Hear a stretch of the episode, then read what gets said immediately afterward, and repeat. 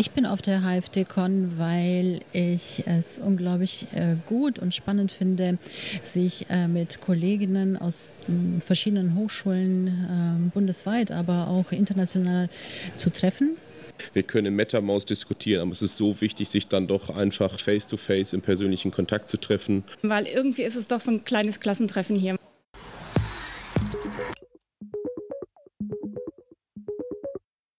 Ja, herzlich willkommen, liebe Zuhörerinnen und Zuhörer, zu unserer dritten Folge des HFD Insights Podcasts Approaching the Digital Turn.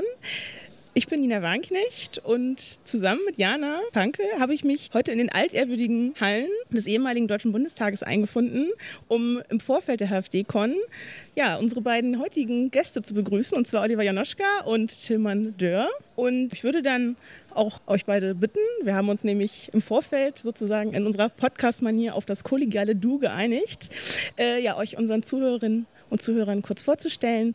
Ähm, genau, einfach ein bisschen eure Aufgabenbereiche zu skizzieren und ja, vor allem eure ersten Berührungspunkte mit der Digitalisierung noch einmal nachvollziehbar zu machen. Äh, ich bin Oliver Janoschka und äh, seit sechs Jahren jetzt beim Stifterverband als Programmleiter, habe dort äh, den Bereich Digitalisierung neu aufgebaut und in der ersten Zeit dann auch das Hochschulforum Digitalisierung als Idee mit unseren beiden Konsortialpartnern, dem Zentrum für Hochschulentwicklung und der Hochschulrektorenkonferenz, entwickelt, mit dem BMBF dafür eine äh, Fördervereinbarung finden können. Und bin im Grunde genommen aus Spanien nach Deutschland zurückgekehrt, habe vorher praktisch im EU-Kontext äh, europäische Projekte begleiten dürfen, war davor auf dem Balkan im Hochschulkontext für eine deutsche Stiftung, der Robert Bosch Stiftung, mit einem sogenannten Lektorenprogramm äh, unterwegs und fand es schon äh, über die Zeit sehr spannend zu schauen, wie kann sich eigentlich Hochschule entwickeln und das auch unter den Bedingungen des 21. Jahrhunderts, in dem meinem Eindruck nach eben sehr viel gestaltbar ist. Ähm, das war dann eben auch eine spannende Veränderung, nach Deutschland zurückzukehren mit diesen Erfahrungen aus dem Ausland ähm, die hier auch mit äh, fruchtbar werden zu lassen und das äh, unter der Headline Digital Turn, also äh, dieser Wandel als Transformationsprozess, ähm, das ist ein leidenschaftliches Thema von mir und insofern freue ich mich da sehr als Geschäftsstellenleiter jetzt auch dieses Projekt seither ähm, mit äh, oder gestalten zu können.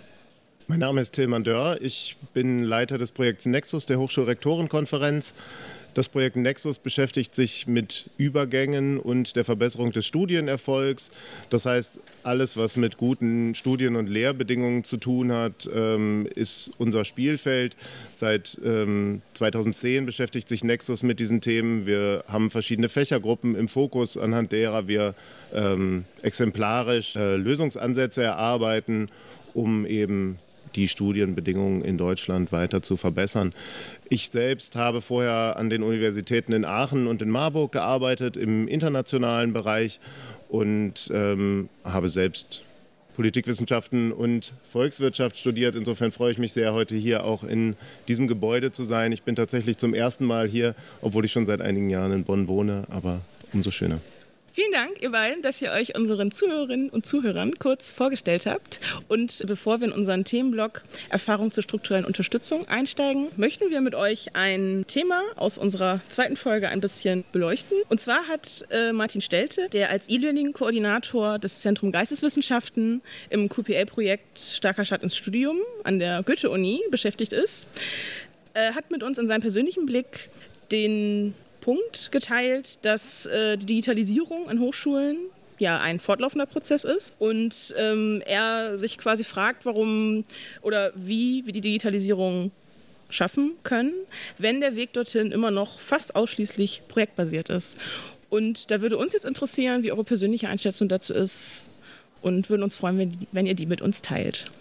Ja, ich glaube, wir sind uns einig, dass es natürlich irgendwann aus der Phase der Projekte herauskommen muss, um tatsächlich Strategien zu entwickeln, dass die Institutionen, die Hochschulen für sich die Strategien entwickeln müssen und nicht mehr nur rein projektbasiert arbeiten. Aber Projekte haben eben gerade bei der Entwicklung von Ideen, bei dem Herausfiltern von wichtigen Punkten, von wichtigen Aspekten eine ganz wichtige Funktion. Und daher glaube ich, dass gerade am Anfang von Themen, bevor sie wirklich tief durchdrungen sind, Projekte auch nicht schädlich sind. Natürlich haben Projekte immer ähm, diverse Probleme, die sie mit sich bringen, nennen insbesondere die Befristung von Personal, die natürlich ähm, große Probleme verursacht. Wenn das Personal woanders hingeht, fangen viele wieder von vorne an. Das ähm, ist schon richtig, aber ich glaube gerade in der Einführungsphase und so wie man das in den deutschen Hochschulen, glaube ich, in den meisten noch sehen kann, sind wir noch in einer Art Einführungsphase, sind Projekte erstmal nicht schädlich.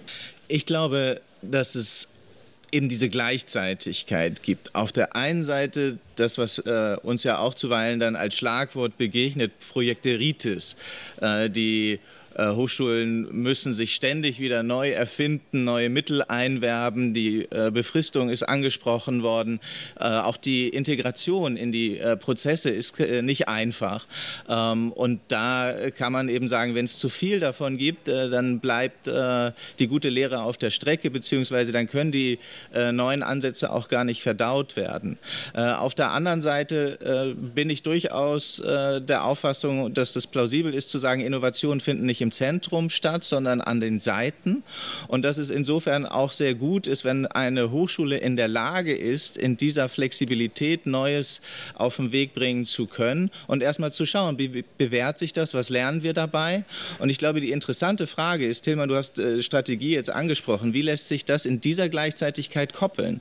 Äh, und da sehen wir eben durchaus, wenn eine Hochschule äh, sich da auf den Weg macht, wir bieten jetzt dieses Peer-to-Peer-Strategiebegleitverfahren an, ähm, dass es eben ganz gut funktioniert. Eine Hochschulleitung äh, hat ein äh, nicht nur Interesse, sondern auch wirklich einen äh, Prozess mit vielen Akteuren in der Institution, wo man die Landkarte nochmal neu ausrichtet und sich darüber dann auch verständigt, was sind hier Prioritäten, was sind vielleicht auch Posterioritäten, also was wollen wir nicht machen oder nicht in der Ausprägung und wie lässt sich das ähm, mit Projekten, äh, mit entsprechenden neuen äh, Entwicklungen Entwicklungen auch verbinden. Also da äh, können wir eben durchaus jetzt auch aus unserer eigenen Praxis sagen, äh, dass Hochschulen in dem Moment, wo sie das äh, Alignment äh, schaffen, jetzt in der gesamten Institution das nochmal neu aufzurollen, dass da sehr viel auch in kurzer Zeit passieren kann und dass dann Projekte auch wirklich gut einen Beitrag dafür leisten können, dass es äh, auf den Weg kommt und dass es dann vielleicht auch in der nächsten Phase verstetigt werden kann. Ja, ich stimme da völlig zu der entscheidende Punkt ist ja, es erhöht auch die Akzeptanz der Strategieentwicklung in den Institutionen, wenn die Projekte von unten kommen, wenn ähm, man sieht, dass sich, dass sich einzelne Projekte entwickeln und die was zur Strate Gesamtstrategie beitragen. Wir sehen ja eben aber auch in den Hochschulen, und da sind wir bei der Phase, ähm, wann kommen Projekte raus aus der Projektecke hin zu einer ganzheitlichen Strategie, du hast es angesprochen, ähm, dass viele Hochschulen sich ja schon auch durchaus aufstellen. Also denken wir an die Chief Information Officers und so weiter, sodass auch wirklich feste Infrastrukturen geschaffen werden. Es gibt viele Stabstellen, sodass es ja nun auch mittlerweile immer mehr Zentren in den Hochschulen gibt, wo dann eben Projekte ähm, zusammenkommen können und ähm, die guten Punkte vielleicht herauskristallisiert werden im Sinne einer Strategieentwicklung für die Institution. Und dann kommen wir irgendwann aus der Projektecke auch raus. Das war jetzt schon eine schöne Überleitung zum ersten Themenblock. Und zwar beschäftigen wir uns im ersten Themenblock mit der strukturellen Unterstützung von Hochschulen und hier habe ich jetzt ein Zitat von Joachim Metzner aus einem Blogbeitrag des Hochschulforum Digitalisierung zur Strategieberatung und Entwicklung für Hochschulen mitgebracht. Und er sagt, Strategie soll von unten wachsen, aber muss von oben gesteuert sein. Und Tillmann, du hattest das ja auch gerade erwähnt, dass die Akzeptanz gerade bei Projekten erhöht wird, wenn sie eben sozusagen von unten kommen. Und jetzt würde ich gerne einfach von euch noch mal wissen, welche Handlungsempfehlungen ihr für politische Entscheidungsträger oder aber auch für Hochschulleitungen daraus aus eurer Sicht resultieren würden. Ja, also zunächst äh, möchte ich noch mal kurz kommentieren. Menschen wie Joachim Metzner, die sich jetzt über Jahre, um nicht zu sagen Jahrzehnte, äh, um die Entwicklung der äh, deutschen Hochschulen äh, kümmern, da auch engagiert bei der Sache sind, die sind natürlich für uns Gold wert. Das ist auch so ein Grundanliegen in unserer Begleitarbeit, dass wir sagen, wir wollen gerne die Peers, die eben mit ihrem Blick, mit ihren Erfahrungen äh, da auch einen wirklich wichtigen Beitrag äh, leisten können, weil sie eben die Hochschulen auch von innen kennen, äh, wissen, wo da der Schuh drückt und wie eben auch erfolgreiche Veränderungsprozesse äh, laufen müssen. Und insofern passt das hier auch in dem Zitat ganz gut, dass, glaube ich, die Strategie sich nicht dadurch bewährt, dass sie auf dem Papier gut geschrieben steht und bis ins letzte Detail alles definiert, sondern dass sie eben auch Partizipation ermöglicht, Menschen äh, Gestaltungsspielräume einräumt und das entsprechend auch ähm, so hinterlegt, dass da was äh, wachsen, sich äh, entwickeln kann. Ähm, und im Englischen habe ich das mal im europäischen Kontext unter dem Begriff Strategizing ähm, äh, verstanden als einen Diskurs, wo man eben auch einen anderen Anspruch hat an diesen Prozess, an dieses ähm, Mit- äh, bewegen und auch in der Verantwortung stehende. Und ich glaube, das gilt es sowohl auf der Ebene der Hochschulleitungen, aber was ich besonders spannend finde, auch darüber hinaus in der Kooperation zwischen Hochschulen, ob das jetzt Verbünde auf der einen Seite sind, ob das die Fragen der Landesfinanzierung sind und schlussendlich für die, äh, sage ich mal, Erfolgsformel äh, unseres deutschen Hochschulwesens würde ich so weit gehen zu sagen, auch ähm, über die Ländergrenzen hinausgehend, wie man sich dort eigentlich äh, in so einer Form verständigen kann. Und um mal ein Beispiel zu äh, geben, wir haben letztes Jahr, Nina, du warst dabei, uns auf die Reise gemacht äh, in die Niederlande, also wirklich next door, äh, keine äh, paar Stunden entfernt, ähm, zu Surf. Wir haben dort unter anderem äh, gesehen, wie sich äh, das dortige Hochschulsystem, die haben auch keinen Föderalismus, also ist ein bisschen einfacher als bei uns, ähm, aber die haben sich eben zwischen allen Hochschulen auf eine sogenannte Digital Acceleration Agenda verständigt verständigt mit acht Handlungsfeldern ähm, und haben im Grunde genommen dann so eine Art Interessensbekundungsverfahren gehabt, wo sich eben einzelne Hochschulen mit ihrer Expertise einbringen konnten, auch mit eigenen Mitteln, die sie dort hinterlegt ähm, investieren wollten. Ähm, und das Spannende ist eben, dass das Ministerium sehr stark Anteil nimmt an diesen Entwicklungen, dass wir jetzt sehen können, innerhalb eines Dreivierteljahres gibt es einen Actionplan und es gibt wirklich belastbare äh, äh, neue Zwischenstände, die im Zweifel sehr viel schneller dazu führen, das ist ja auch der Anspruch, Acceleration, ja, dass es schneller geht, dass eben die Politik aufgreift, was jetzt hier in dieser äh, Zusammenarbeit an neuen Erkenntnissen entsteht und eben auch an Ableitungen im Sinne einer veränderten Praxis. Und das werden wir jetzt im Dezember, um mal Werbung zu machen, auf unserer nächsten Konferenz äh, Strategies Beyond Borders ähm, auch noch mal sichtbar haben. Da kommen Vertreter, äh, die auch aus diesen Handlungsfeldern direkt äh, firsthand berichten werden. Ähm, und ich glaube, es ist eine neue Handschrift der Governance. Es ist eine, äh, wenn man so will, ähm, eine äh, Möglichkeit, dass eben die Hochschulen auch Verantwortung übernehmen für jetzt in dem Fall Handlungsfelder, wo sie äh, eigene Entwicklungsarbeit mit einfließen lassen ähm, und wo dann die Politik in einer äh, neuen Weise gefragt ist, das auch in äh, entsprechende Förderung, in entsprechende Begleitung, ähm, auch für die Rahmengesetzgebung etc. einfließen zu lassen. Also ist sicherlich nicht der einzige Weg, aber auch ein Beispiel dafür, wie ein Gestaltungsspielraum äh, auf einer anderen Ebene jetzt politisch handlungswirksam werden kann. Ich glaube, du hast viele wichtige Punkte angesprochen und auch richtige Punkte. Ich würde aber tatsächlich davor warnen, dass der Druck von außen zu groß wird, denn die Hochschulen müssen mit dem Tempo klarkommen. Wir ähm, hören immer wieder, außer, auch außerhalb der Hochschulen im Zusammenhang mit Digitalisierung, neuen Techniken, dass Menschen überfordert sind von der Geschwindigkeit, von den Techniken, dass sie auch gar nicht genau wissen, wie was dahinter steckt und ähm, wie alles funktioniert. Deshalb würde ich einen Schritt zurückgehen und sagen, ja, natürlich muss die Politik ähm, finanzielle Anreize geben, sie muss aber insbesondere ähm, für eine vernünftige Grundfinanzierung der Hochschulen sorgen, damit die Hochschulen maximal selbstbestimmt ihre passenden Strategien umsetzen können. Das halte ich für tatsächlich deutlich wichtiger, als dass von außen nochmal Acceleration reinkommt, die, glaube ich, zurzeit gar nicht nötig ist. Denn Digitalisierung hat zurzeit ohnehin in verschiedensten Lebensbereichen eine Geschwindigkeit erreicht, bei der viele schon gar nicht mehr mitkommen. Und da müssen wir uns dann fragen, ob das wirklich ähm, dann für die Hochschulen und auch für die Hochschulen in der Breite und auch für die Breite innerhalb einer Hochschule. Wir gucken uns ja ganz unterschiedliche Fachkulturen auch an, die damit auch klarkommen müssen, ob das dann noch Sinn macht, noch weiter zu beschleunigen oder ob wir nicht erstmal schauen müssen, was können wir jetzt mit dem bis jetzt Erreichten machen, um dann darauf aufzubauen im Sinne einer Strategieentwicklung für einzelne Hochschulen. Um direkt darauf äh, einzugehen, weil ich finde das einen sehr spannenden Punkt. Ich glaube durchaus, ich bin jetzt äh, noch keinen Marathon gelaufen, aber äh, dass es wichtig ist, auch seine Kräfte äh, zu kennen, im Sinne, wenn ich jetzt äh, am Ende nicht tot umfallen möchte, sondern äh, gut ans Ziel kommen möchte, dann muss ich meine Kräfte dafür auch kennen und entsprechend äh, sehen, dass ich nicht mich völlig verausgabe um auf die Überleitung zu nehmen zu den Hochschulen, ich glaube, die Gefahr ist, und da würde ich dir widersprechen, dass wir uns zu sehr in einer äh, tradierten, historisch gewachsenen Struktur befinden, die sich recht gut in einer öffentlich finanzierten Situation damit äh, zurechtfindet, zu sagen, wir gucken uns das erstmal an. Wir schauen mal, wie sich das entwickelt und dann sehen wir schon, was sich durchsetzt und was gut für uns ist und was nicht. Also jetzt ein bisschen vereinfacht und überspitzt.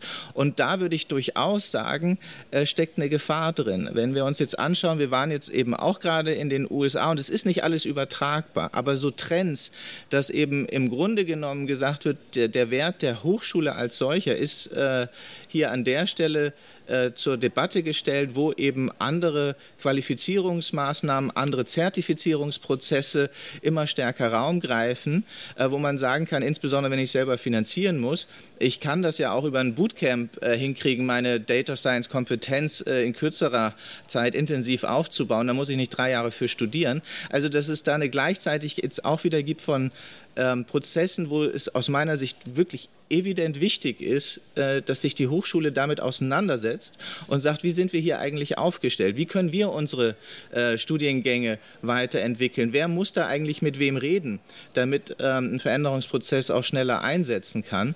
Und dass es in der Form durchaus ähm, mir äh, plausibel scheint, dass man sagt, eine Acceleration hat hier seine Berechtigung. Der Unterschied ist, und da würde ich eben sagen, ist äh, das vielleicht auch noch nicht deutlich genug gewesen, es sind ja nicht die externen, es sind die Hochschulen selber, die für sich definiert haben, das sind unsere acht Handlungsfelder. Wir glauben an das Potenzial von EdTech. Wir brauchen flexiblere äh, Lernformen und Learning Analytics, ja, ist für uns eine wichtige äh, Auseinandersetzung, wo wir eine Menge lernen können und auch eine, noch eine Menge mehr machen wollen. Und das wollen wir nicht äh, erst in zehn Jahren, sondern das wollen wir jetzt hier und äh, in der nächsten Zeit für uns handlungsrelevant, ähm, auch in, in, einem Veränderungssinne ähm, fruchtbar werden lassen.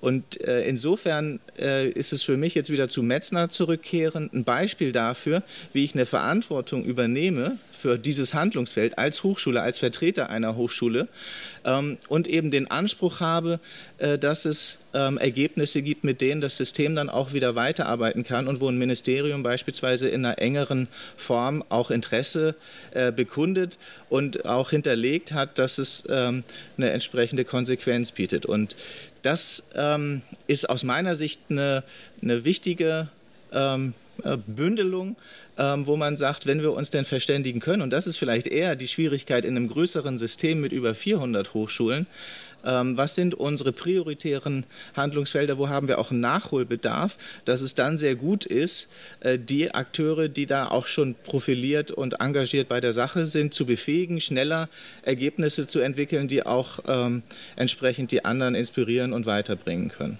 wenn man sich auf solche Handlungsfelder verständigen kann und es einige sind, die wollen und schneller vorangehen können, dann macht das sicherlich Sinn. Denn natürlich muss es auch Schrittmacher in so einem Prozess geben. Insofern würde ich da zustimmen.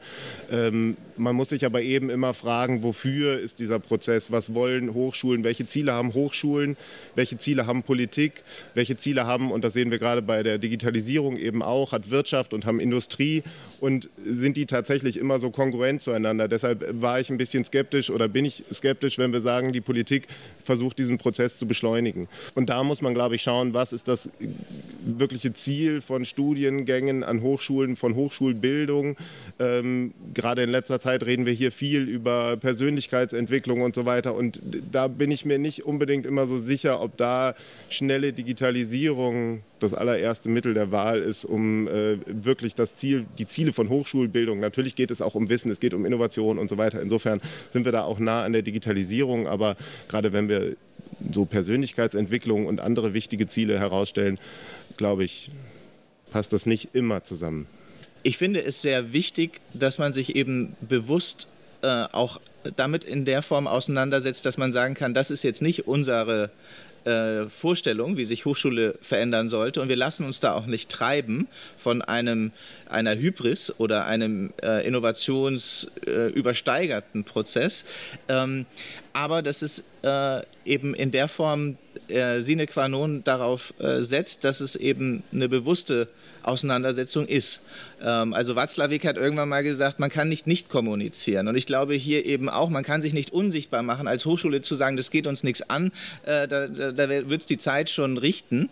Ähm, und äh, hier äh, ist eben noch ein zweiter Aspekt, finde ich auch sehr wichtig, dass wir als Hochschulen, als Hochschulvertreter ja auch eine Gestaltungsmöglichkeit im Sinne der, der politischen ähm, Auseinandersetzung führen können. Und zwar nicht nur auf der Basis, wir brauchen mehr Mittel, das ist, äh, glaube ich, unverkennbar, sondern auch, was, was braucht es vielleicht noch an, an Kollaboration, an äh, neuen, äh, übergreifenden äh, äh, Akteursnetzwerken. Also das Hochschulforum versteht sich in der Form ja auch, dass wir diese äh, Diskurse und, und äh, diese äh, Gestaltungsmöglichkeiten da äh, versuchen zusammenzuführen, produktiv werden zu lassen.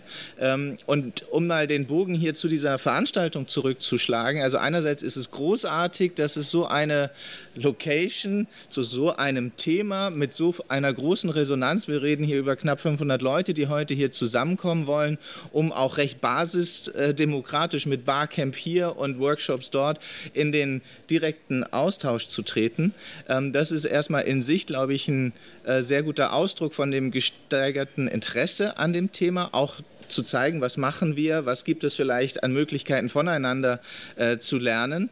Ähm, und wir haben jetzt erstmalig eine sogenannte Abschlusserklärung, äh, die äh, heute hier auch nochmal diskutiert wird und am Ende dann auch hoffentlich verabschiedet wird unter der Überschrift Datensichere Online-Tools äh, flächendeckend einführen. Und äh, da steckt eben auch äh, mit drin, was braucht es vielleicht politisch, um äh, dafür Sorge zu tragen, dass eine Hochschule mit diesem digitalen Wandel äh, gut funktioniert und vielleicht auch rechtssicher funktioniert und trotzdem innovativ neue äh, Tools nutzen kann. Da sind einige Baustellen äh, aufgezeigt. Wir ähm, adressieren sie hier in diesem Papier und wir gehen nicht davon aus, dass sie morgen gelöst sind. Aber aus unserer Lesart ist es eine Möglichkeit, auch äh, politische Prozesse zu stimulieren, Notwendigkeiten, die wir sehen, äh, klar auch mit in, in den Diskurs einzubringen und in der Form äh, die Verbindungsmöglichkeiten zwischen den äh, Hochschulen und der Politik auch nochmal neu auszuloten. Und das ist ähm, eben auch eine Möglichkeit, wo man sagt, gerade weil wir die Gefahr sehen, dass, äh, dass es manchmal zu schnell geht, ähm, brauchen wir hier eine äh, bewusste Auseinandersetzung, die eben auch die Hochschulen in ihrer Verantwortung und in ihrer äh, Mitgestaltungsmöglichkeit ernst nimmt. Ja, natürlich bin ich mir der Notwendigkeit politischer Steuerung völlig äh, bewusst. Das ist auch ganz klar. Ähm, ist natürlich auch richtig, dass Politik dort die Richtung vorgeben muss. Genauso sehen wir es ja auch auf ähm, Länderebene oder auf Hochschulebene, wo Strategien entstehen, wo Leitbilder entwickelt werden, die natürlich genau solche Prozesse auch beeinflussen müssen. Denn da kommen wir wieder ein bisschen zum Anfang zurück auch wenn natürlich das Ganze von unten wachsen muss und wir möglichst alle Personengruppen in den Hochschulen, insbesondere in diesem Fall, mitnehmen müssen, muss es natürlich auch eine Steuerung von oben geben. Nur dann kommen wir auch letztlich zu diesem Strategieprozess, wo Interessen ausbalanciert werden. Und ich glaube, ähm, da geht es auch bei der Digitalisierung an vielen Stellen darum, dass wir ähm, ausbalancieren zwischen den Gefahren oder gefühlten Gefahren und dem, dem Potenzial, äh, das Digitalisierung mit sich bringt. Und deshalb ist eben dieser ähm, Prozess der Entwicklung von Leitbildern, wir sehen es ja genauso, Leitbilder in der Lehre haben mittlerweile fast, oder nicht fast alle, aber sehr viele Hochschulen und Universitäten. Ähm, das ist natürlich ein ganz wichtiger Prozess, der auch von oben mit beeinflusst werden muss. Ja, ich stimme dir zu. Das würde ich jetzt hier auch einfach nochmal so äh, schlicht äh, bestätigen wollen.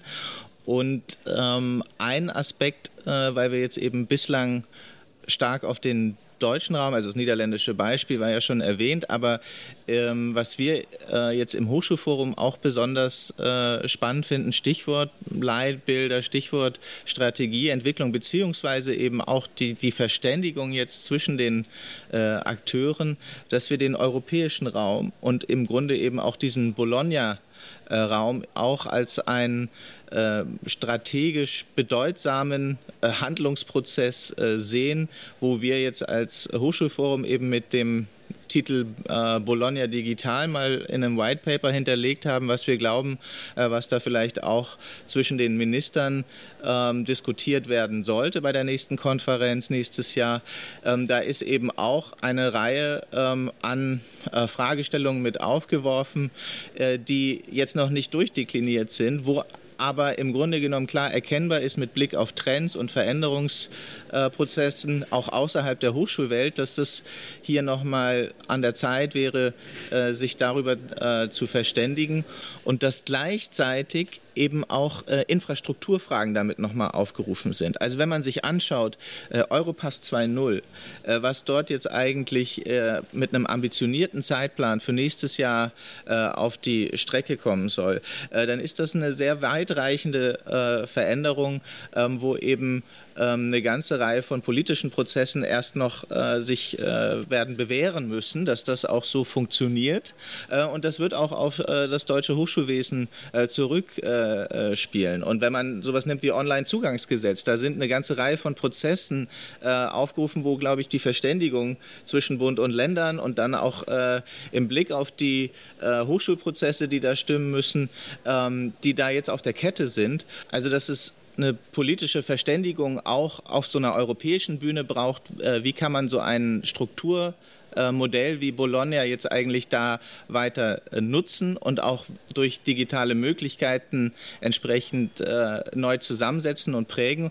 Und dass diese Verständigung, glaube ich, durchaus auch eine ist, ähm, wo es nicht sag ich mal, automatisch funktioniert, wo aber eben äh, wieder mit Blick auf Agilität es sehr wichtig ist, dass es ähm, recht schnell eine weitreichende Verständigung gibt, äh, die dann eben auch äh, Europa in eine neue Situation setzt. Hochschulbildung, äh, Mobilität, äh, äh, grenzenübergreifend ähm, eine Realität weiter werden zu lassen, die eben auch die digitalen Möglichkeiten mit einbezieht. Das ist sicherlich völlig richtig. Also ich glaube, ähm, Europa spielt dann natürlich eine ganz wichtige Rolle bei solchen Prozessen. Ähm, auf der anderen Seite, glaube ich, muss man, gerade wenn wir an Datensicherheit, äh, Datentransfer und ich weiß nicht, woran noch alles denken, ähm, das Ganze auch darüber hinaus denken, also global.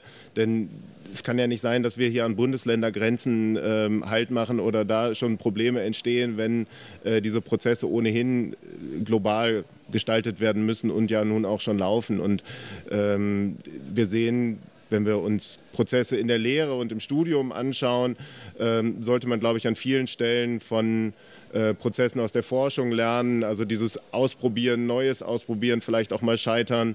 Ähm, das ist, glaube ich, ein wichtiger Aspekt und eben auch internationale, nationale Zusammenarbeit, ähm, interdisziplinär, über die Grenzen hinweg. All das findet in der Forschung statt und das könnte man in den Bereichen Studium und Lehre eben auch noch viel stärker machen. Und das ist zwar auch auf Digitalisierung bezogen, aber eben nicht nur. Ja, dann können wir uns nur herzlich bedanken für eure Beiträge bisher. Wir haben tatsächlich jetzt schon viele Beispiele aus unseren ersten beiden Folgen zumindest auf jeden Fall indirekt mit aufgegriffen. Und ich denke, ähm, ja, liebe Zuhörerinnen und Zuhörer, äh, Sie haben es hoffentlich auch wiedererkannt. Ich kann es mir gut vorstellen. Äh, daher ja, freuen wir uns, dass dieser Überblick ähm, ja, so gut geklappt hat. Und zum Abschluss unserer Themenbereiche würden wir euch deswegen jetzt gerne noch einmal um euren persönlichen Blick auf die Digitalisierung der Hochschullehre bitten und ja, sind gespannt, was ihr da noch mit uns teilen möchtet. Das äh, klingt im Prinzip, wie eine Plattitüde, finde ich. Ähm, es ist aber ein ganz wichtiger Punkt, denn im Zentrum sollte handwerklich gut gemachte Lehre stehen. Ähm, so hat es mal jemand auf einer unserer letzten Tagungen gesagt. Wirklich gute Lehre muss im Zentrum stehen. Die Wahl des äh, oder der Einsatz von, von Mitteln, egal ob digital oder analog, ist aus meiner Sicht da zweitrangig. Das heißt, wir müssen uns in diesem Zusammenhang die Frage stellen, äh, warum sollen oder werden digitale Medien oder Tools tatsächlich eingesetzt werden? Was ist das Ziel? Ähm, davon und äh, wie hängt Zweck und Methode zusammen? Also was will man wirklich mit der digitalen Methode erreichen? Das finde ich, sollte man sich überlegen, bevor man anfängt, ähm, digitale Medien einzusetzen, nur um der Digitalisierung willen. Also immer da, wo wir wirklich einen Mehrwert erzeugen können durch den Einsatz von ähm, bestimmten Medien, wiederum gleich, egal ob analog oder digital, ähm, macht das Ganze Sinn. Ansonsten finde ich, sollte man da vorsichtig sein. Also wenn wir zum Beispiel an ähm, schlechte Betreuungsrelationen in den Hochschulen denken, da kann man sicherlich mittels Digitalisierung einiges machen, auch was die Vorbereitung angeht, Flip Classroom und so weiter, Blended Learning. Ähm, die Schlagworte brauchen wir nicht weiter zu besprechen, aber immer da, wo wir wirklich was damit erreichen können, ähm, dort macht es Sinn. Ansonsten wirklich darüber nachdenken, ob es Sinn macht oder nicht einfach nur der Hype von Digitalisierung ist. Also ich würde das auch gerne noch mal kurz äh, aufgreifen in der Hinsicht, dass es völlig klar auch schon seit einiger Zeit jetzt äh, an verschiedenen Stellen hinterlegt, das ist kein Selbstzweck und dass es im Grunde genommen ähm, aber durchaus eine Möglichkeit ist, Herausforderungen, die die Hochschulen haben, ne, Diversität, Mobilität von Studierenden, Internationalisierung, äh, insgesamt Studienzuwachs, äh, dass, äh, dass es da eine Menge ähm, gibt, was äh, zu bewältigen ist und dass wir überzeugt davon sind und das jetzt eben auch über verschiedene Arbeitspapiere, sowas wie hier, den Veranstaltungen, ähm, den Prozessen zwischen den Akteuren, die sich da eben auch äh, sehr gerne austauschen und voneinander lernen, dass man da sagen kann, da lässt sich was gestalten und da kann man eben auch die Mehrwerte äh, einholen und das ist eben nur kein Selbstläufer. Ähm, und das finde ich sehr, sehr spannend, äh, dass wir damit äh, direkt mit der Community, mit den Hochschulen ähm, im Austausch sein können. Ähm, und ich würde gerne jetzt noch äh, sagen, einen Punkt von diesem Wofür her gedacht, ist ja eben auch, was äh, macht denn der letztendliche Studierende? Äh, und wie ist der eigentlich an der deutschen Hochschule im Moment unterwegs und wo hat er vielleicht auch Vorstellungen, äh, die weit von dem entfernt sind, was er vorfindet. Ähm, und ich glaube, äh, dass es hier ähm, eben in meiner äh, Welt, und ich bin jetzt hier zum Beispiel auch am Wochenende schon nach Bonn gefahren, um mit den Digital Changemakern, äh, die sich jetzt im zweiten Jahrgang hier zusammengefunden haben, im Austausch sein zu können. Ähm, und äh, sehe da eben durchaus, dass es auch so ein äh, Interesse und einen Gestaltungswillen gibt, darüber äh, mit äh, in der Auseinandersetzung eingebunden zu sein ähm, und dass das vielleicht auch nicht immer nur in, entlang der klassischen Linien läuft, dass da auch ein Innovationspotenzial ist. Ähm, und das finde ich äh, eben auch nochmal äh, hoch spannend und bereichernd für so einen Transformationsprozess. Wie können wir eigentlich mit den Studierenden diese Herausforderung besser äh, bewältigen? Wie können wir auch äh, Austauschformate schaffen, in denen das äh, funktioniert, weil ein Studierender eben in einer anderen Situation steckt? Ähm, und das, äh, glaube ich, ist auch eine Besonderheit im deutschen System, ähm, dass das vergleichsweise äh, gut hier äh, noch funktioniert und wir damit auch, glaube ich, einen Fund haben, wo noch eine Menge Innovationen kommen kann. Kiron ist jetzt so ein Ausdruck davon, von so einem Startup, was von Studierenden ganz neue Möglichkeiten geschaffen hat, äh, wie neue Zielgruppen erreicht werden können, wie vielleicht auch hochschulübergreifend äh, eine neue Verständigung einsetzen kann, was Anerkennungsfragen angeht, was Qualitätsfragen angeht. Ähm, und das zeigt nur exemplarisch, wie lebendig da eben auch so eine neue Situation entstehen kann. Ähm, ich freue mich da auf die nächsten Jahre und glaube durchaus, dass das deutsche Hochschulsystem da noch eine Menge äh, von lernen kann, aber auch anzubieten hat. Und ähm, insofern entrümpelt sich der Weg weiter im Gehen, aber wir sind dabei, ihn zu gehen. Lieber Tillmann, lieber Oliver, vielen herzlichen Dank nochmal für euren persönlichen Blick auf die Digitalisierung. Ich finde, das war ein ähm, sehr schöner Abschluss, dass ihr nochmal die Lebendigkeit der digitalen Transformation hier an den deutschen Hochschulen hervorgehoben habt und bedanke mich sehr, dass ihr die Zeit für uns hattet, hier auf der HFD-Con ein Interview für den Insights-Podcast zu führen. Und für Sie, liebe Zuhörerinnen und Zuhörer, haben wir jetzt noch ein paar Kurzstatements von der HFD-Con aufgezeichnet, damit Sie sich über die Stimmung hier einen schönen Eindruck verschaffen können.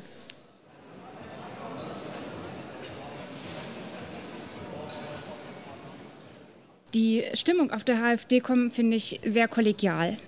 Und auch heute schon, man, man kennt sich auch von Twitter und sieht sich hier zum ersten Mal persönlich. Ich finde es immer toll, wenn man Good Practice äh, miteinander austauschen kann, weil ganz oft andere ja schon Lösungen haben für die eigenen Probleme. Und das hilft einem auch selber nochmal zu reflektieren, an welchem Punkt stehe ich eigentlich und wo kann es vielleicht weitergehen und welche Ideen hatte ich selbst noch gar nicht. Und insofern finde ich die Stimmung hier sehr, sehr schön. Und äh, ich freue mich jedes Mal dabei zu sein.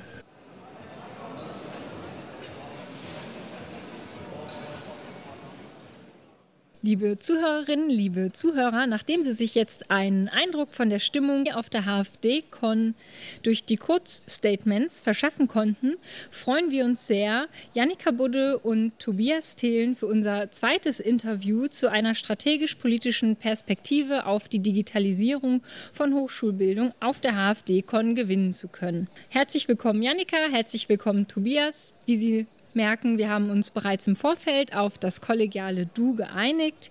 Und bevor wir jetzt weitermachen, möchtet ihr euch selber kurz vorstellen? Mein Name ist Janika Budde. Ich bin vom Zentrum für Hochschulentwicklung und arbeite dort als Projektmanagerin für das Hochschulforum Digitalisierung. Ähm, dort bin ich zuständig für die Strategieberatung, die Peer-to-Peer-Beratung und das ganze Strategiethema im Ganzen. Zu meinem Hintergrund, ich habe an der Universität Paderborn Germanistik studiert, germanistische Literaturwissenschaften und bin eigentlich schon ziemlich lange in dieses Thema Digitalisierung reingeraten. Das habe ich so ein bisschen bei der Vorbereitung jetzt gemerkt. Ich habe 2008 im Rechenzentrum als studentische Hilfskraft angefangen. Und zwar ganz banal Broschüren geschrieben für unser LMS, Marke Eigenbau, für äh, wie komme ich als Student eigentlich ins WLAN. Ähm, wie kriege ich eigentlich E-Mail von der Uni und solche Sachen habe ich gemacht. Das heißt, ich komme eher eigentlich aus, erstmal aus der Perspektive Infrastruktur, Supportentwicklung und so weiter. Und bin dann 2015, quasi nach meiner Promotion oder am Ende meiner Promotion, wieder zurückgekommen für das Projekt University. Und ich hatte da auch schon einige Lehrerfahrungen gesammelt und fand das dann ganz spannend, aus strategischer Perspektive zu gucken, wie kann man innovative Lehrprojekte unterstützen, in die Breite betragen und auch ähm, ja, verankern. Das heißt, dass nicht nach einer Projektlaufzeit quasi Puff macht, das Projekt ist weg, sondern was kann man eigentlich auch als Hochschule strategisch tun, um Lernende da unter zu unterstützen, wenn sie tolle Projekte, tolle Apps und so weiter entwickeln. Und dann bin ich ja seit 2018 im CAE und dafür mit auch im HFD. Ja, hallo, ich bin Tobias Thelen von der Universität Osnabrück. Da habe ich zwei Stellen. Eine als stellvertretender Geschäftsführer im Zentrum für digitale Lehre, Campusmanagement und Hochschuldidaktik und zum anderen in der Lehre und Forschung im Institut für Kognitionswissenschaft.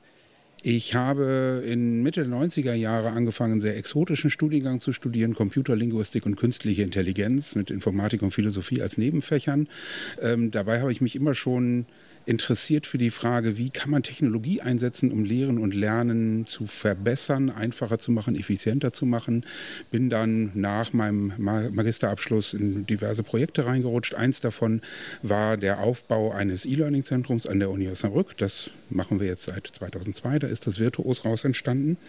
Und äh, was wir dann sehr stark machen, ist äh, Softwareentwicklung im Netzwerk. Wir entwickeln Open Source Software für Hochschulen, StudIP, Opencast als zwei Stichworte zusammen mit anderen Hochschulen. Und äh, zum anderen ist mir sehr wichtig, in der Lehre die Dinge tatsächlich immer auch selbst auszuprobieren, sei es E-Klausuren, sei es Flip Classroom, sei es Vorlesungsaufzeichnungen. Das äh, ich meinen Studierenden alles zu, sozusagen. Und äh, ich bin heute hier bei der HFD-Con äh, wegen des Vernetzungstreffens der BMBF-Forschungsprojekte zur digitalen Hochschulbildung. Da bin ich äh, Verbundkoordinator des Projektes SIDATA. Da wollen wir Studierende ermuntern und darin unterstützen, individuelle Bildungsziele zu erreichen. Nicht nur das zu tun, was in dem Studium vorgegeben wird, der Weg, der vorgezeichnet ist, sondern selbst etwas zu finden mit Hilfe von Daten. Ja, ihr beiden, danke für die Vorstellung. Und zur Überleitung in unsere Themenblöcke. Liebe Zuhörerinnen, liebe Zuhörer, wie Sie ja auch wissen, wir haben immer drei Themenblöcke. In unserem Podcast habe ich noch ein Twitter-Zitat von Erik Flügge mitgebracht. Und zwar schreibt er dort, die Wahrheit ist, eine eingeführte kleine Maßnahme ein kleiner Mechanismus, ein kleiner Haushaltsposten kann in der Politik leichter ausgeweitet werden, als eine große Maßnahme eingeführt werden. Daraufhin hat Katharina Schulz aus der HFD-Community noch geantwortet, erinnert mich ein bisschen an Digitalisierungsprojekte in einer Hochschule. Und da wir euch beide hier jetzt als Interviewpartnerin und Interviewpartner haben, da musste ich auch gleich zum Beispiel an die Peer-to-Peer-Strategieberatung denken, Janika. Oder Tobias, du bist ja eben gerade auch auf den Aufbau von Virtuos eingegangen. Eventuell passt das ganz gut und ihr könntet einfach mal eure Einschätzung dazu sagen. Politisch ist, glaube ich, eigentlich oft sogar der Wunsch stärker nach großen Maßnahmen, weil die sich besser verkaufen und besser darstellen lassen. Allerdings äh, habe ich gerade an Hochschulen, das sind ja so heterarchische Systeme mit ganz vielen kleinen Königreichen und gewachsenen Strukturen. An Hochschulen habe ich da häufig zum einen das Durchsetzungsproblem und dann das äh, Problem der Erfolgsaussichten.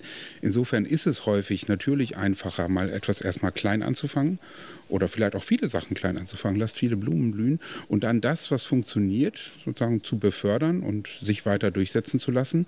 Insofern würde ich sagen, das passt schon, aber es gibt auch zwei verschiedene Blickweisen. Genau, dem würde ich zustimmen. Vor allem, wenn man jetzt wirklich an Strategieprozesse denkt, wo viele Personen eingebunden sind, wo Lehrende dazu kommen, die dann natürlich häufig, wenn es um Thema Lehre geht, natürlich auch Angst haben, jetzt will die Hochschulleitung alles, was wir gemacht haben, um 180 Grad ändern. Dann sind große Maßnahmen auch eher kontraproduktiv, kleine Maßnahmen, die dann eher mehr akzeptiert werden. Und auch vielen Hochschulleitungen ist auch dann geholfen, einfach auf dem aufzubauen, was sie schon gemacht haben. Die kleinen Stellschrauben, die schon da sind, Projekte, weiter auszubauen, ähm, da wo Akzeptanz da ist, einfach weiterzumachen. Ja, vielen Dank ihr beiden für eure Einschätzung und äh, Janika, was du erwähnt hast, Projekte als kleine Stellschrauben ähm, in Verknüpfung mit den kleinen Maßnahmen, die ausgeweitet werden, worüber wir eben gesprochen haben, und beziehungsweise die dann äh, in große Maßnahmen überführt werden. Ähm, das passt ganz gut, finde ich, äh, auf, aus so einem übergreifenden Blick äh, zu dem Thema, das wir am Ende unserer zweiten Folge mit Martin Stelte und Julia Sommer besprochen haben, nämlich das Ende des Qualitätspaktes Lehre.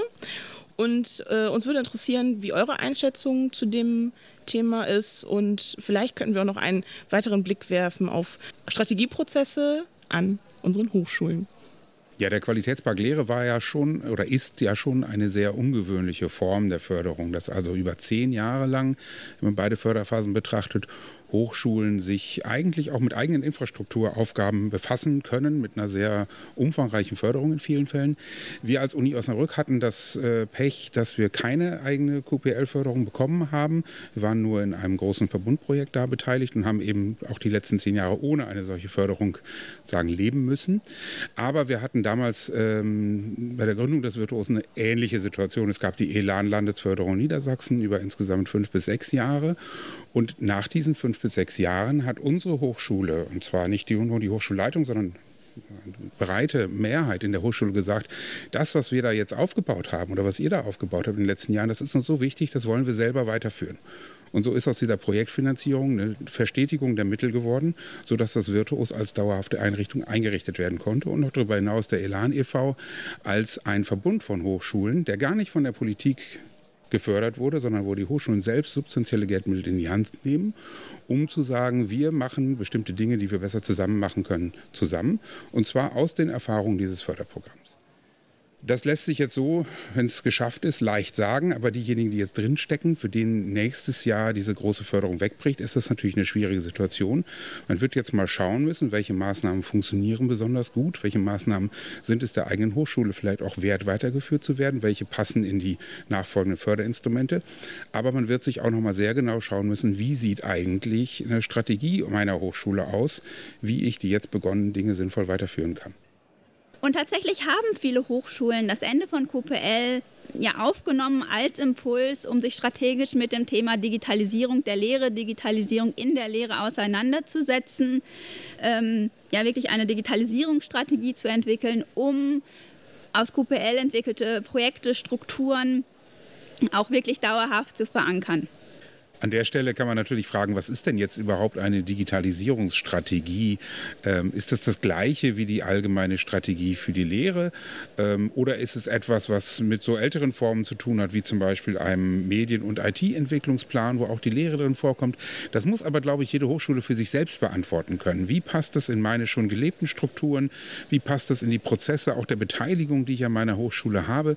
Was brauche ich letztendlich für ein Dokument? Und ich glaube, ob da Digitalisierungsstrategie draufsteht oder Lehrstrategie unter Berücksichtigung von oder was auch immer, das spielt gar keine große Rolle, denn hier ist vor allen Dingen die interne Kommunikation wichtig. Wie nehme ich meine Hochschule mit? Das ist immer so eine Sache auch der, Sache auch der Perspektive. Ähm ja, es ist irgendwie auch wie eine Hochschule sozusagen über Digitalisierung in der Lehre denkt und auch, es gibt auch ja keine einheitlichen Begriffe. Also auch in der Peer-to-Peer-Beratung haben wir Hochschulen, die sagen, wir möchten eigentlich nur eine Lehrstrategie machen, wo Digitalisierung Teil ist. Andere sagen, wir wollen eine ganz neue Lehrstrategie für ein digitales Zeitalter machen, wo es dann auch plötzlich um sowas wie Kompetenzen und nicht nur Formate geht.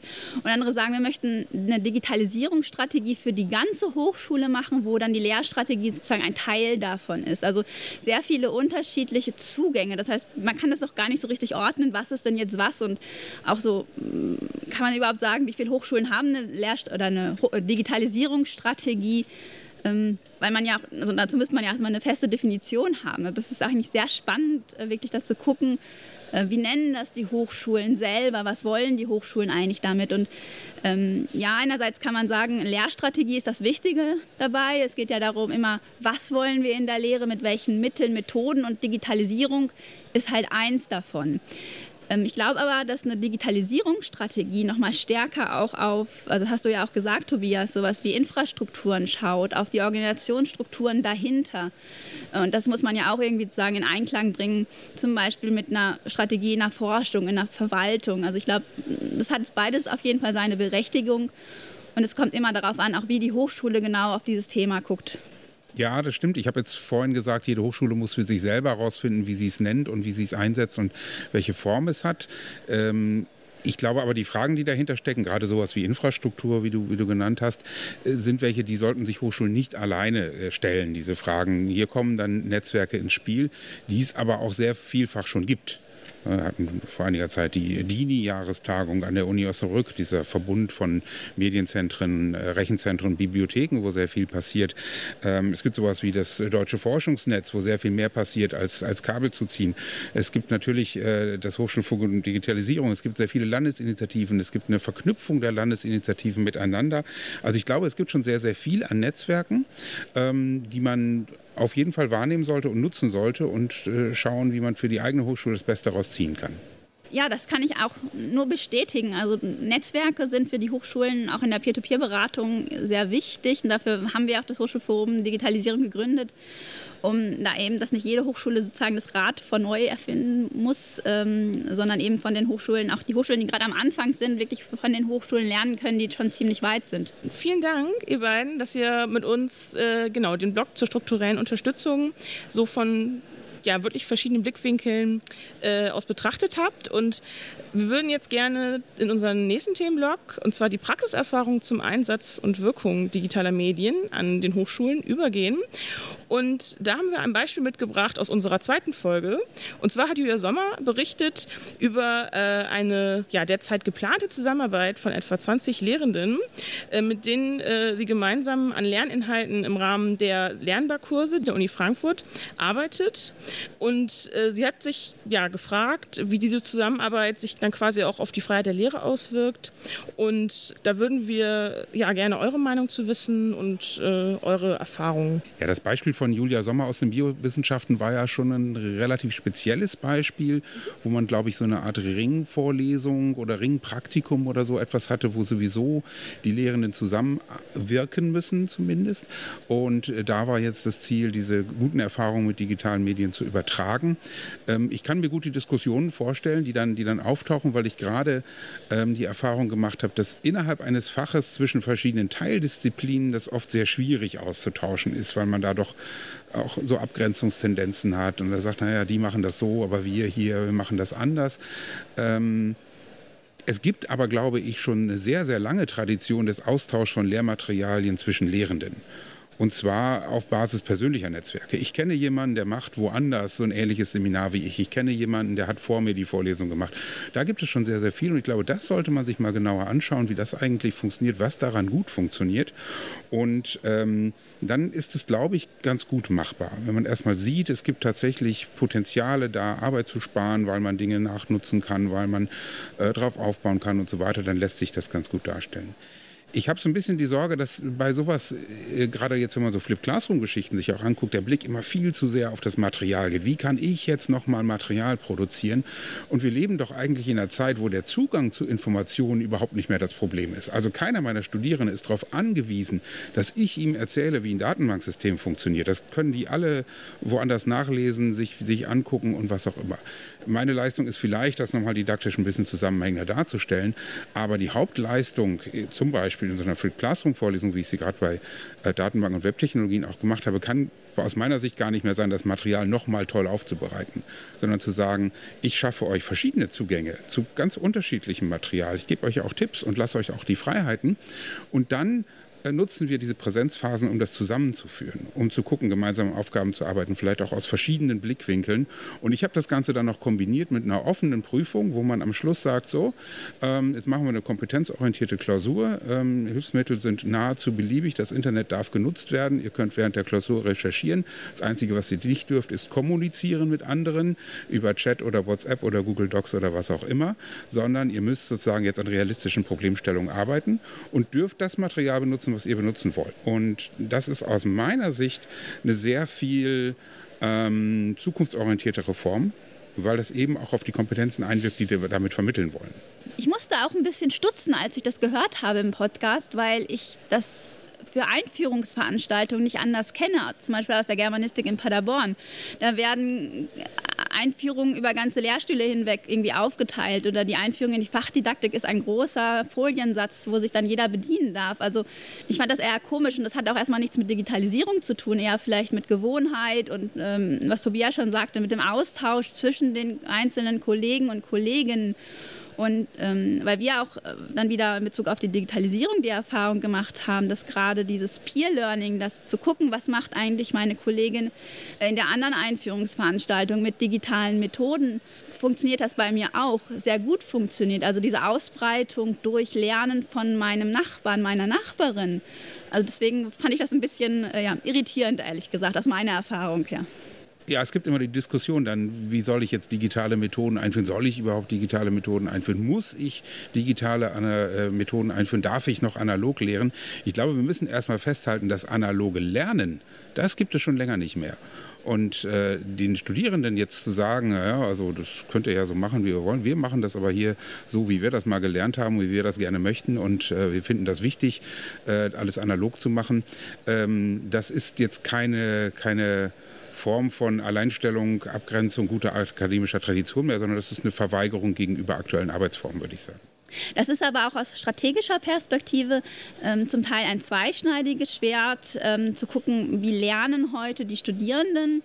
Ähm, einerseits möchten natürlich gerade Hochschulleitungen, wenn sie strategisch sich mit Lehre auseinandersetzen, attraktiv für Studierende sein, ähm, möglichst moderne Lernformen auch anzubieten, zu unterstützen, dass Studierende gerne lernen, mit Erfolg lernen. Ähm, auf der anderen Seite darf das dann nicht in so ein Narrativ des Getriebenssein umschlagen. Also wir müssen das jetzt machen, weil die Studierenden wollen.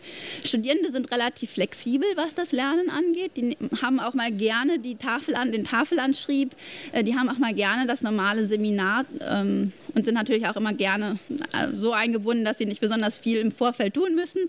Also da kann natürlich auch so ein Blended Learning Konzept plötzlich negativ umschlagen. Also ich glaube, da muss man wirklich die Balance finden zwischen, äh, was können wir den Studierenden anbieten, um möglichst attraktive Lehre zu bieten, aber gleichzeitig eben nicht dieses Gefühl vermitteln, so liebe Lernen, ihr müsst jetzt, sondern da wirklich zu gucken, Lernende zu, ja, zu überzeugen, dass es wirklich besseres Lernen für die Studierenden erzeugt.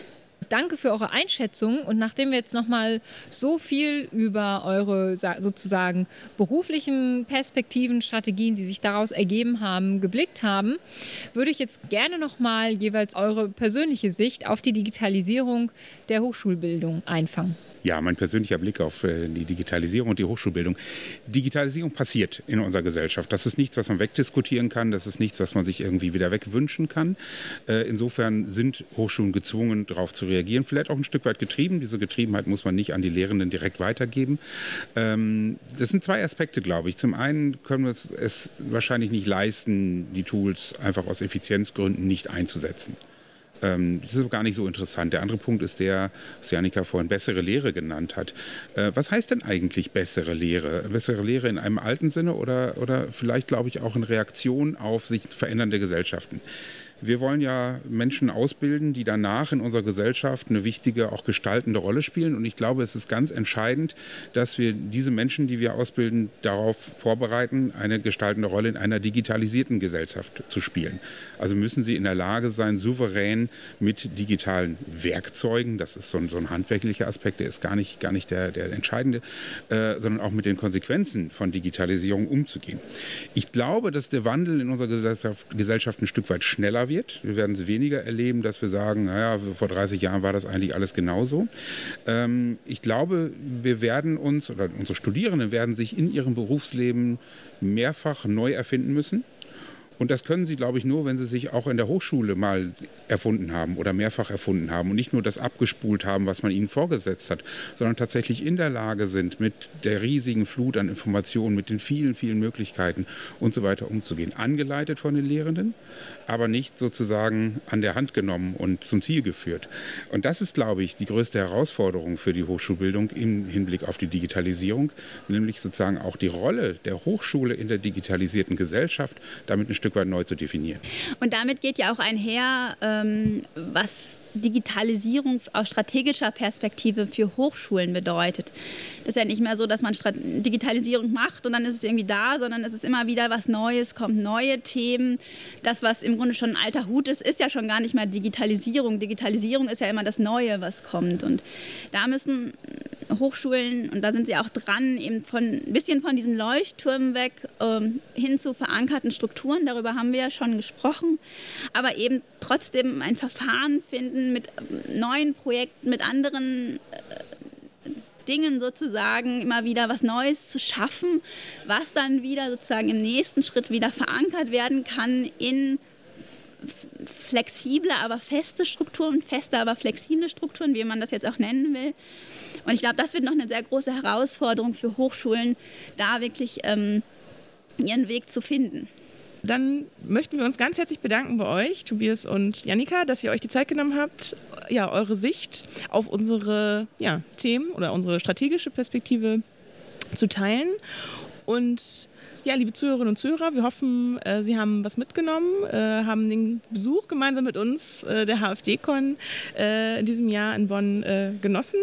Und ja, wir freuen uns schon auf unsere nächste Folge. Nämlich möchten wir uns da mit der Sicht der Studierenden beschäftigen, die ja quasi im Rahmen der Veranstaltung auch durch die Keynote Changemaker, äh, die sehr wichtige Stimme der Studierenden, schon den, den Raum dafür eingenommen haben. Und deswegen freuen wir uns auf unsere nächste Folge und hoffen, dass Sie wieder dabei sind.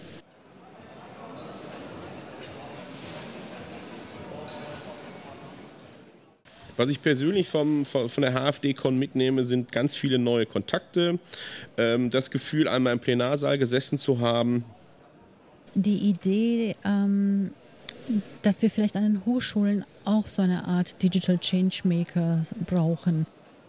Was ich gerade sehr eindrücklich fand, war der Vortrag der Digital Changemaker, die unter anderem als These ja genannt haben, Digitalisierung soll kein Selbstzweck sein. Und natürlich, das ist was, was nicht erst seit diesem Jahr gilt, sondern auch schon lange gilt. Mhm. Trotzdem habe ich das Gefühl, an den Hochschulen arbeiten wir immer zu wenig an der Frage nach dem, warum machen wir das eigentlich, sondern wir fragen uns ganz oft, wie machen wir das? Wir erfinden uns tolle Formate ähm, und arbeiten uns daran ab, aber wir fragen ganz wenig, warum eigentlich?